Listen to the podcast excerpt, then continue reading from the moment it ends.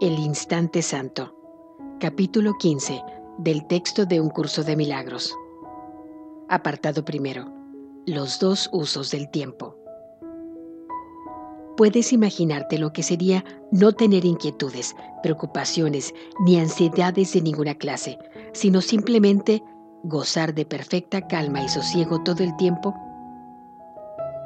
Eso es, no obstante, el propósito del tiempo, aprender justamente eso y nada más.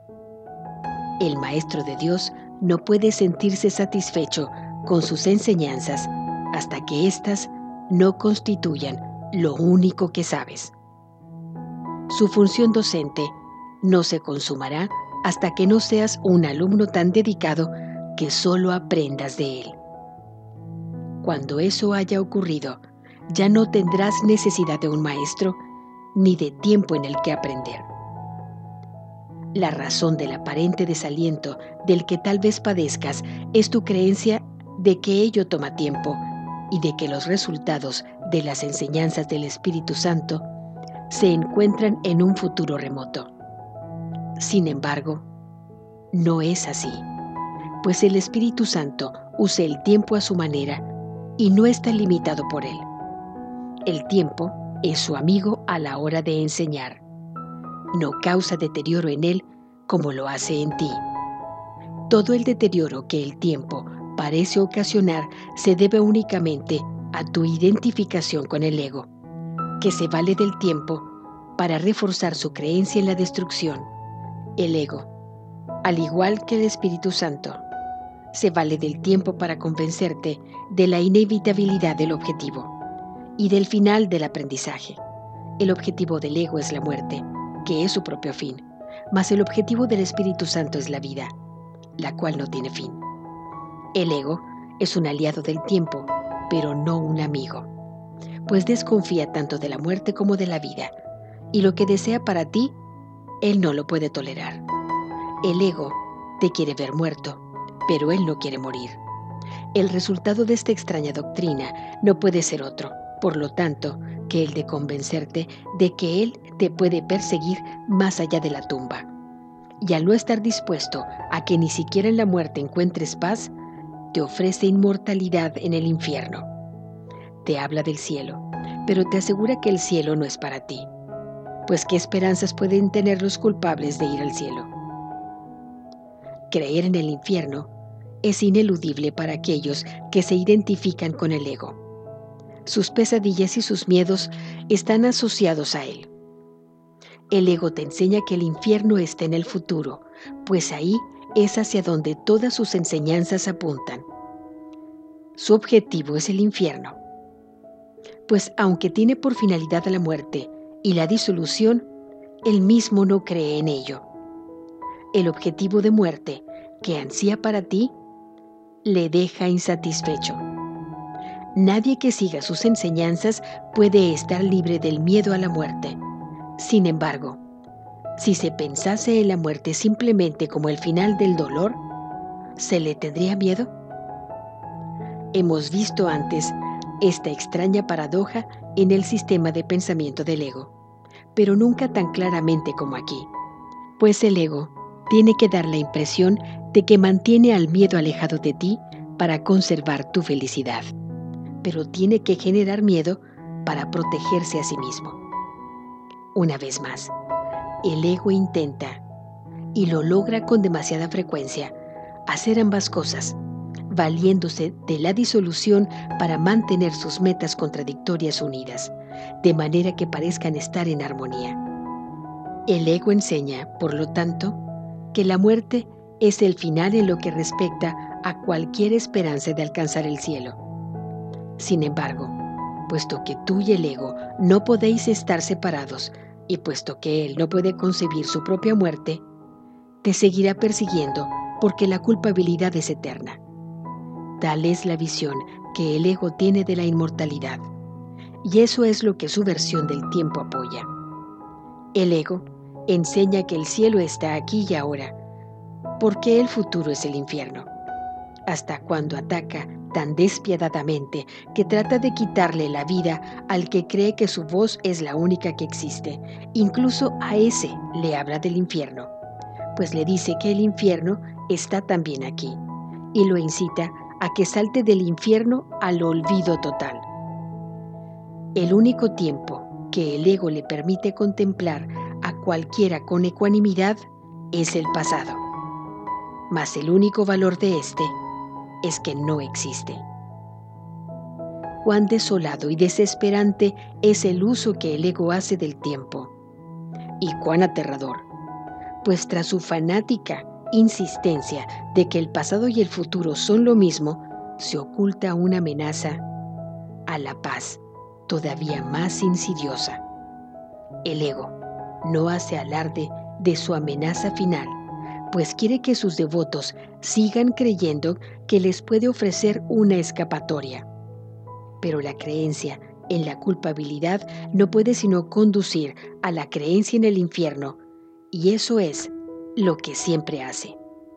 De la única manera en que el ego permite que se experimente el miedo al infierno es trayendo el infierno aquí, pero siempre como una muestra de lo que se te espera en el futuro. Pues nadie que se considere merecedor del infierno puede creer que su castigo acabará convirtiéndose en paz. El Espíritu Santo enseña, por lo tanto, que el infierno no existe. El infierno es únicamente lo que el ego ha hecho del presente. La creencia en el infierno es lo que te impide comprender el presente, pues tienes miedo de éste. El Espíritu Santo conduce al cielo tan ineludiblemente como el ego conduce al infierno. Pues el Espíritu Santo, que solo conoce el presente, se vale de éste para desvanecer el miedo con que el ego quiere utilizar el presente.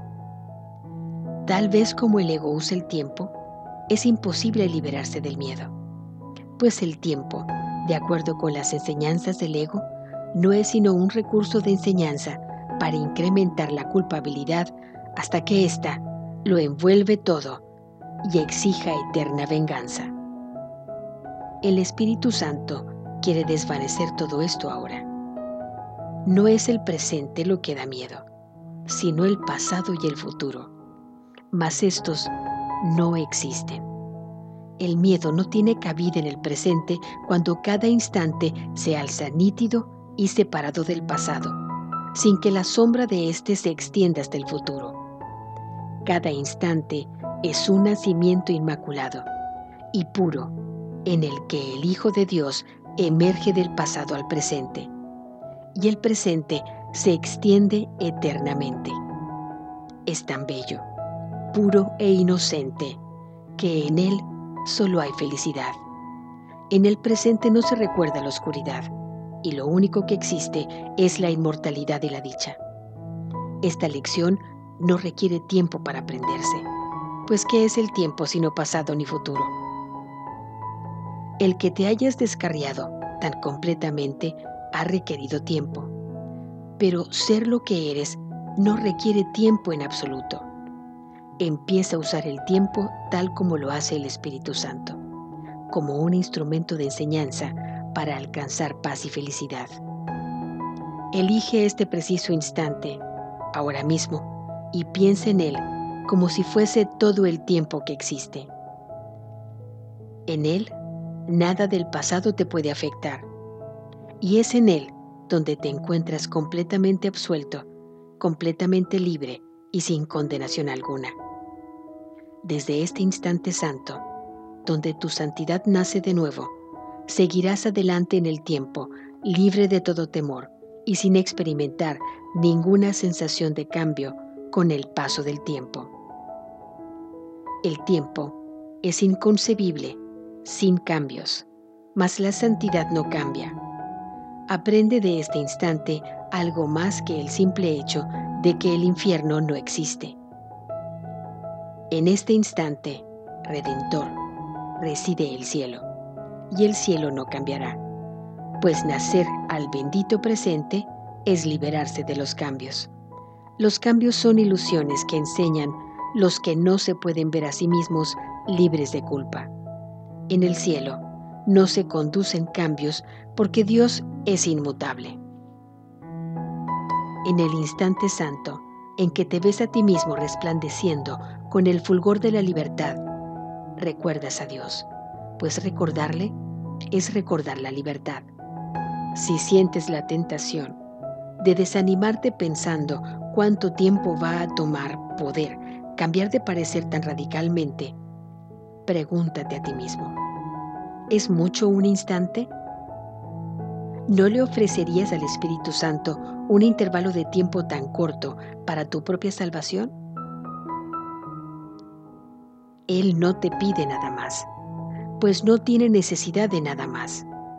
Requiere mucho más tiempo enseñarte a que estés dispuesto a darle a Él esto que lo que Él tarda en valerse de ese ínfimo instante para ofrecerte el cielo en su totalidad.